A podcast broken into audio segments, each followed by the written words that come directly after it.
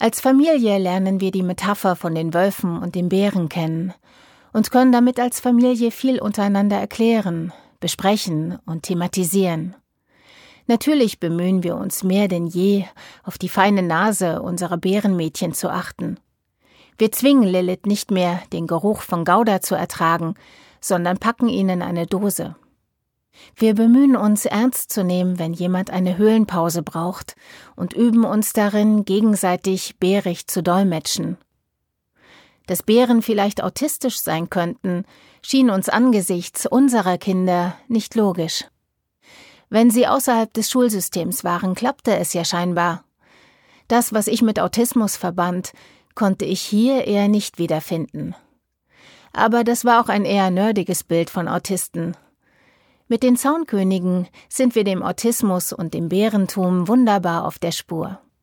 Schon vor, aber spätestens nach der Diagnose atypischer Autismus und posttraumatische Belastungsstörung lernen wir unsere Familie neu kennen. Wir nutzen die Wolf- und Bär-Metapher im Gespräch und zum Dolmetschen in der Welt da draußen. Das gelingt intern oft gut. Wir lachen über die diversen autistischen Anteile, die wohl alle Bären in unserer Familie haben. Und wenn mal etwas so richtig daneben geht, nehmen wir es hin und versuchen irgendwie da durchzukommen. Ein Beispiel gefällig? Wir sind gemeinsam mit der Hundeschule in der Stadt. Zwei Rettungswagen haben wir akustisch wahrgenommen. Das haben wir ganz passabel geschafft. Während wir so mit den anderen Hunden im Kreis stehen, passiert das Unglaubliche. Eine Taube kackt Lilith auf den Kopf. Nicht irgendwie, sondern genau auf den Haaransatz an der Stirn. Und die Kacke läuft langsam die Stirn runter. Für das Bärenmädchen der absolute Ekel-Reizüberflutungs-Supergau. Sie bricht weinend zusammen, reagiert nicht mehr auf Ansprache. Oskar hilft. Ich wische den Mist weg, und als sie wieder halbwegs bei sich ist, versuche ich, aus der Innenstadt mit ihr wieder zu unserem Auto zu kommen. Sie hört mich zwar wieder, aber ist jetzt endgültig verstummt. Ich zerre Lilith hinter mir her, fahre nach Hause, ziehe sie vor der Dusche aus. Natürlich desinfiziere ich ihren ganzen Kopf. Zweimal. Dank Corona haben wir ja Desinfektionsmittel in Hülle und Fülle da. Nachdem Lilith zweimal die Haare gewaschen hat, spricht sie wieder mit mir. Da Eiswürfel das Sinnessystem gut herunterfahren, danke an die Ergotherapeutin für den Tipp, lutscht sie drei oder vier und die Laune ist halbwegs wiederhergestellt. Ansonsten dolmetsche ich für Lilith das Verhalten pubertärer MitschülerInnen. Und manchmal kann ich so erklären, was Autismus bedeutet. Was die Schule angeht, haben es beide Mädels nach einem Wechsel besser getroffen als vorher. Matthäa hat ans Berufskolleg gewechselt und ist dort unter noch erwachseneren SchülerInnen glücklicher als vorher. Sie ist mit 15 die jüngste Schülerin in der Klasse. Für Lilith haben wir kurz vor Toresschluss vor Beginn der Sommerferien eine Schule gefunden. Die Schule hat schon seit langer Zeit Schülerinnen mit den Förderbedarfen Hören und Kommunikation und körperlich-motorische Entwicklung und auch ein paar Autisten. Endlich wird auf Liliths Empfinden Rücksicht genommen. Sie darf rausgehen, wenn sie nicht mehr kann. Sie trägt ihren angepassten Gehörschutz und die Schule ist sehr weitsichtig.